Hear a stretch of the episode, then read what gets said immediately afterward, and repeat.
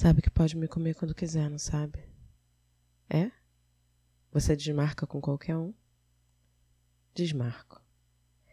Esse foi o diálogo que precedeu a última vez que você gozou me comendo de quatro na minha cama depois que voltamos de São Paulo.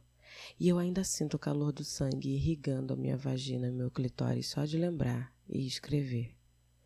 Essa semana você veio na quarta, o nosso clássico. Ansiosa pela tua visita, eu acordei cedo para limpar e arrumar a casa. Almocei e fiquei esperando você avisar que estava vindo. Naturalmente eu acordo cedo, mas hoje a ansiedade me arrancou da cama às três e meia da manhã.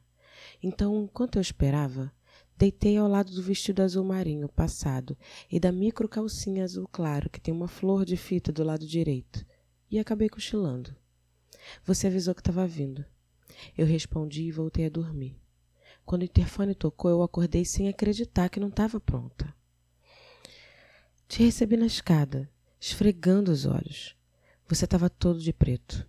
Entrou no apartamento, sentou à mesa, trocou o tênis por um par de chinelos meus que estava ao lado da porta e se pôs a tarefa de abastecer o vaporizador de ervas.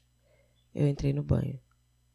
Conversávamos sobre um recado que você trazia de um amigo em comum e eu saí do banheiro direto para o teu colo.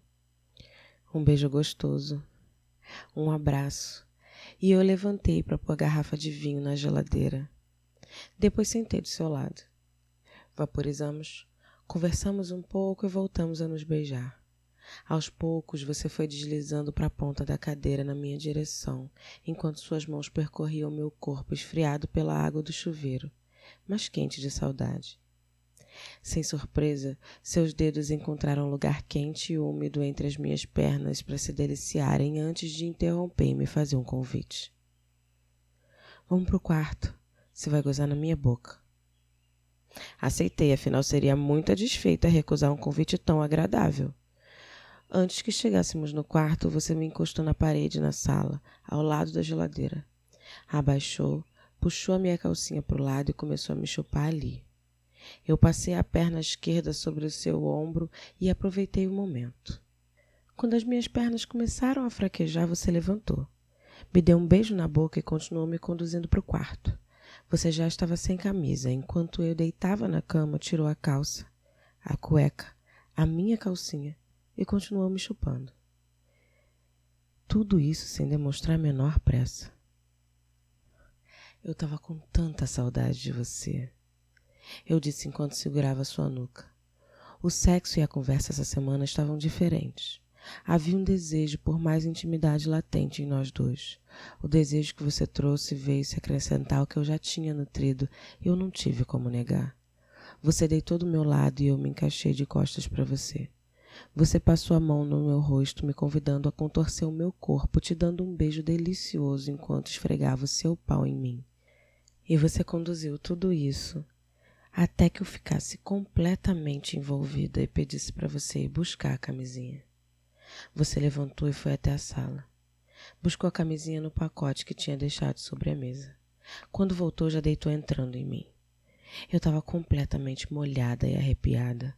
Você metia na minha buceta e se contorcia. Eu também.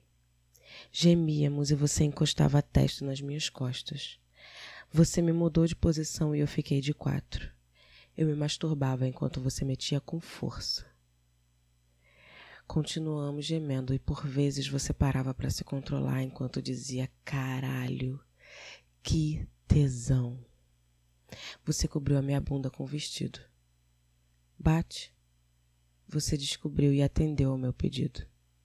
Gozamos e deitamos.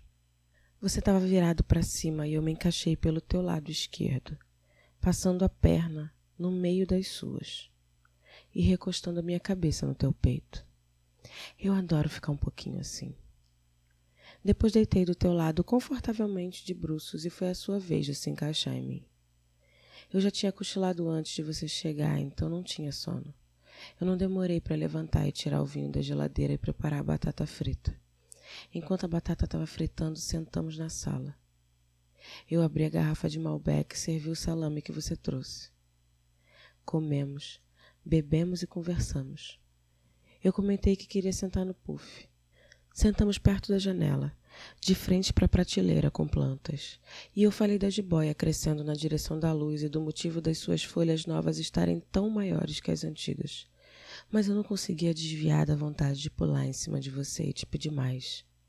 Eu fiz, mas o meu corpo, ao mesmo tempo que pedia mais sexo, pedia para relaxar sobre o teu. Levantei o tronco, ainda sentada sobre as suas pernas. Fitei a cena. Levantei os seus braços e pedi para que não se mexesse. Peguei o celular. Voltei à minha posição e tirei uma foto.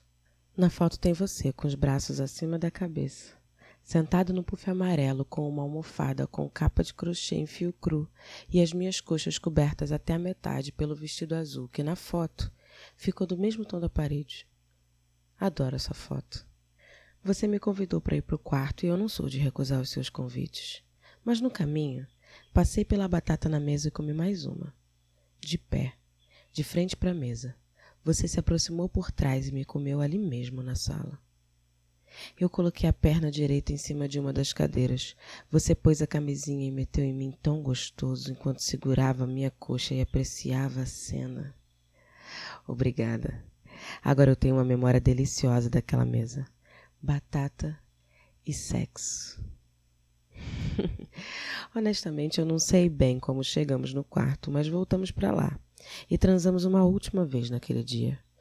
Eu estava com água na boca para te chupar, mas você estava com o pau tão sensível de tanto que a gente já tinha aprontado. Então eu não chupei muito. Deitamos de lado, um de frente para o outro, e você meteu em mim. Ficamos assim por um tempo mas eu pedi para você vir por cima. Abracei você com as pernas e você segurou os meus braços acima da minha cabeça. Sussurrou que estava precisando se controlar para não gozar e eu disse que você podia gozar. Você me apertou instintivamente enquanto metia com força, e não demorou muito para você gemer alto e deitar do meu lado na cama. Naquela hora me deu sono, e eu cochilei não sei por quanto tempo. Acordei com você já arrumado para ir. Coloquei o vestido e te levei no portão. O motorista do carro não demorou a chegar. Uma pena. Você até mandou mensagem avisando quando chegou em casa, mas eu já tinha subido as escadas direto para a cama e desabei. É rapidinho.